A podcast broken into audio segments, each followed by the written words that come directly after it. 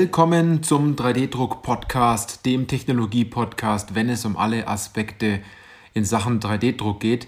Egal, ob Sie neu mit 3D-Druck beginnen wollen oder durchaus vielleicht erfahrener Anwender sind oder 3D-Druck-Dienstleister, Hersteller oder Zubehörlieferant, weil Sie wissen ja, es geht immer darum, ob Sie Ihren 3D-Drucker im Griff haben oder ob der 3D-Drucker Sie im Griff hat. Ich bin Johannes Lutz und ich freue mich auf diese Podcast-Folge, weil diese Podcast-Folge den Titel trägt 3D-Druck hat viele Facetten. Und ähm, als ich mir gerade ein, zwei Notizen gemacht habe zu dieser Podcast-Folge hier, ähm, ist, mir, ist mir aufgefallen, dass man 3D-Druck natürlich aus ganz, ganz, ganz, ganz vielen, vielen verschiedenen Winkeln betrachten kann. Und ich möchte Ihnen in dieser Folge so ein bisschen aufzeigen, dass absolut jede Technologie, ob es jetzt konventionell oder additiv ist, absolut seine Berechtigung hat, dass es nicht um Verdrängung geht, sondern dass man den Blick auf etwas anderes schieben sollte, dass man sozusagen die richtige Brille für 3D-Druck aufhat, damit man das scharf und klar sieht.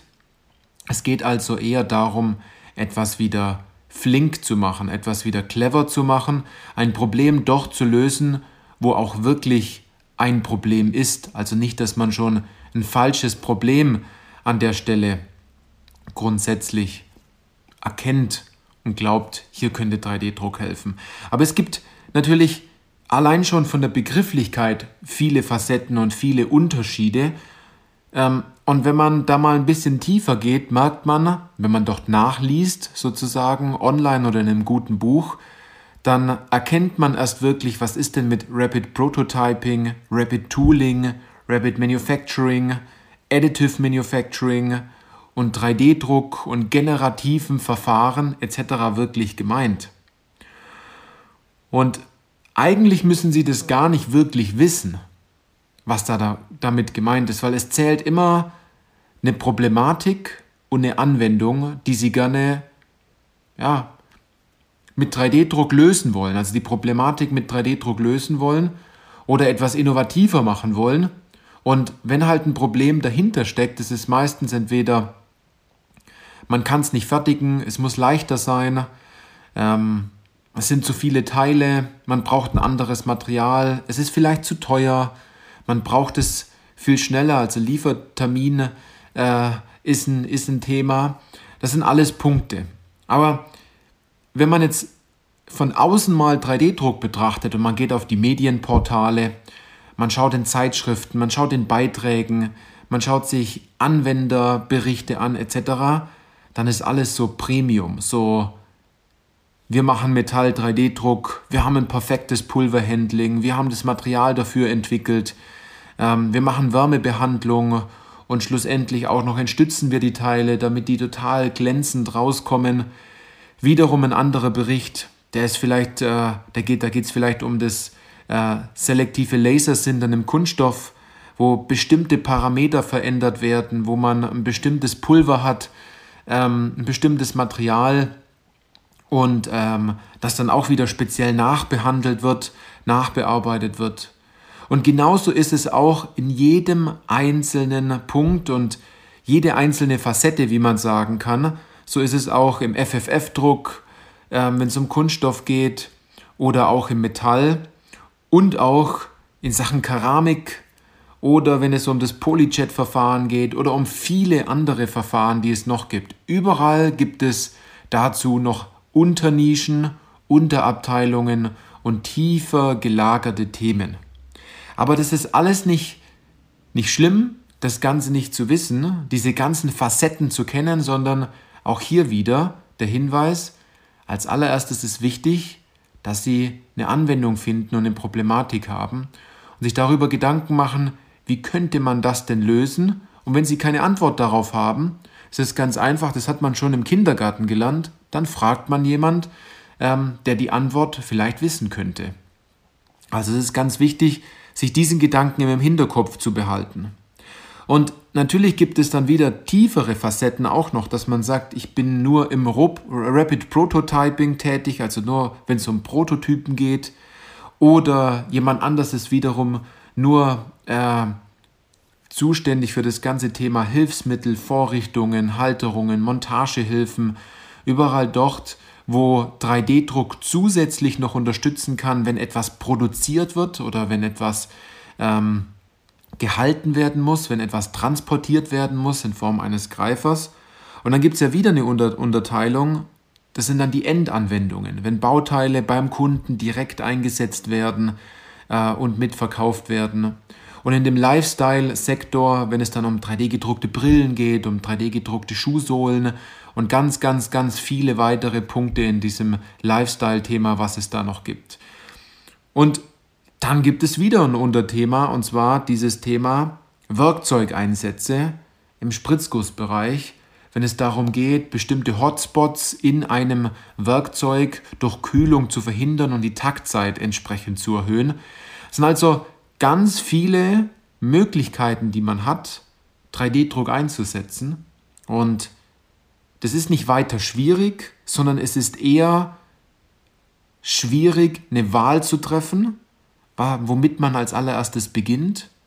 Und Sie sollten, wenn Sie sich damit beschäftigen wollen, also Sie stehen vielleicht vor dem Punkt, dass Sie sagen, 3D-Druck, das klingt so interessant, Sie beschäftigen sich damit. Sie haben, sie, sie haben vielleicht einen Newsletter abonniert, sie hören immer wieder den Podcast und sie glauben immer wieder damit anfangen zu können und dann kommt wieder was Neues und da müssen sie sich natürlich einlesen und alles ist super interessant und ähm, alles hat sie so, so ergriffen und gepackt und äh, was für ein spannendes neues Feld, aber man kommt nicht wirklich in die Umsetzung und es ist meistens liegt es daran, dass man keine Entscheidung trifft, denn eine Entscheidung zu treffen würde sie von all diesen Dingen nämlich befreien, nämlich dass sie den Fokus darauf kriegen zu sagen, ich habe jetzt zwei, drei Anwendungen und die möchte ich jetzt erstmal erfolgreich umsetzen und dafür bin ich auch bereit, ähm, Fehler zu machen,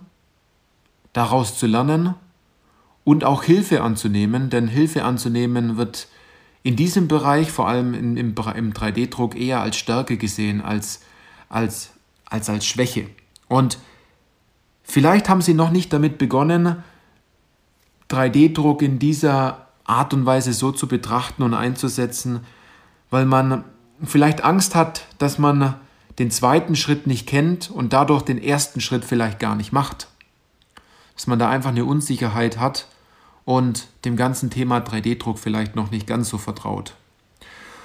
Was aber gute Fragen sind, und am Anfang sind Fragen immer ganz, ganz arg wichtig, dass man sich die, wichtigen, die richtigen Fragen stellt. Also am Anfang muss es natürlich eine Ausrichtung geben, dass man sagt, gut, ich suche jetzt Anwendungen oder ich habe eine Problematik oder ich möchte dieses Bauteil von Grund auf neu designen und das Ganze mit 3D-Druck und wenn man dort schon Entschluss gefasst hat, dass man das gerne tun möchte, dann stellt man sich selbst auch andere Fragen.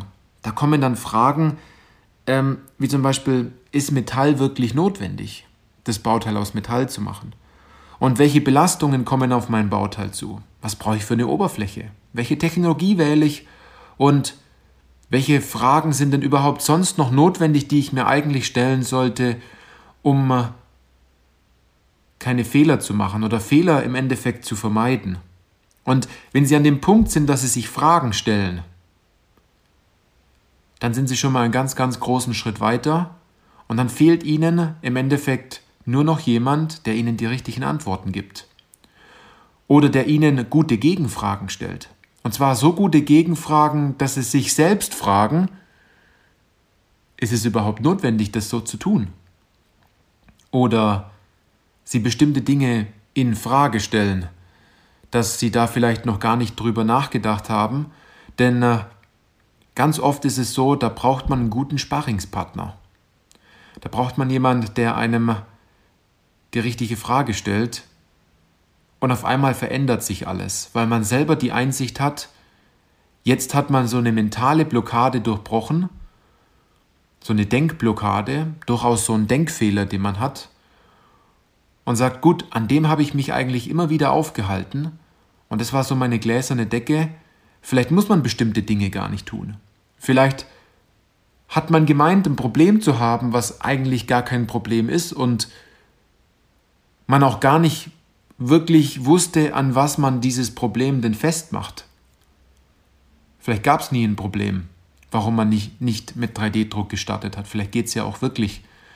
Und da brauchen Sie einen guten Sparringspartner. Und wenn Sie wissen wollen, wie Sie einerseits all diese Facetten ausnutzen können für Ihr Unternehmen, für Ihr Potenzial im Unternehmen, und aber andererseits sagen, ich brauche nur bestimmte Facetten, aber ich brauche jemanden, der mir Fragen beantwortet, dann sind wir dort gerne zur Stelle und äh, dazu können Sie sich ganz einfach bei uns auf das kostenfreie Erstgespräch eintragen. Und für das kostenfreie Erstgespräch müssen Sie nicht vorbereitet sein.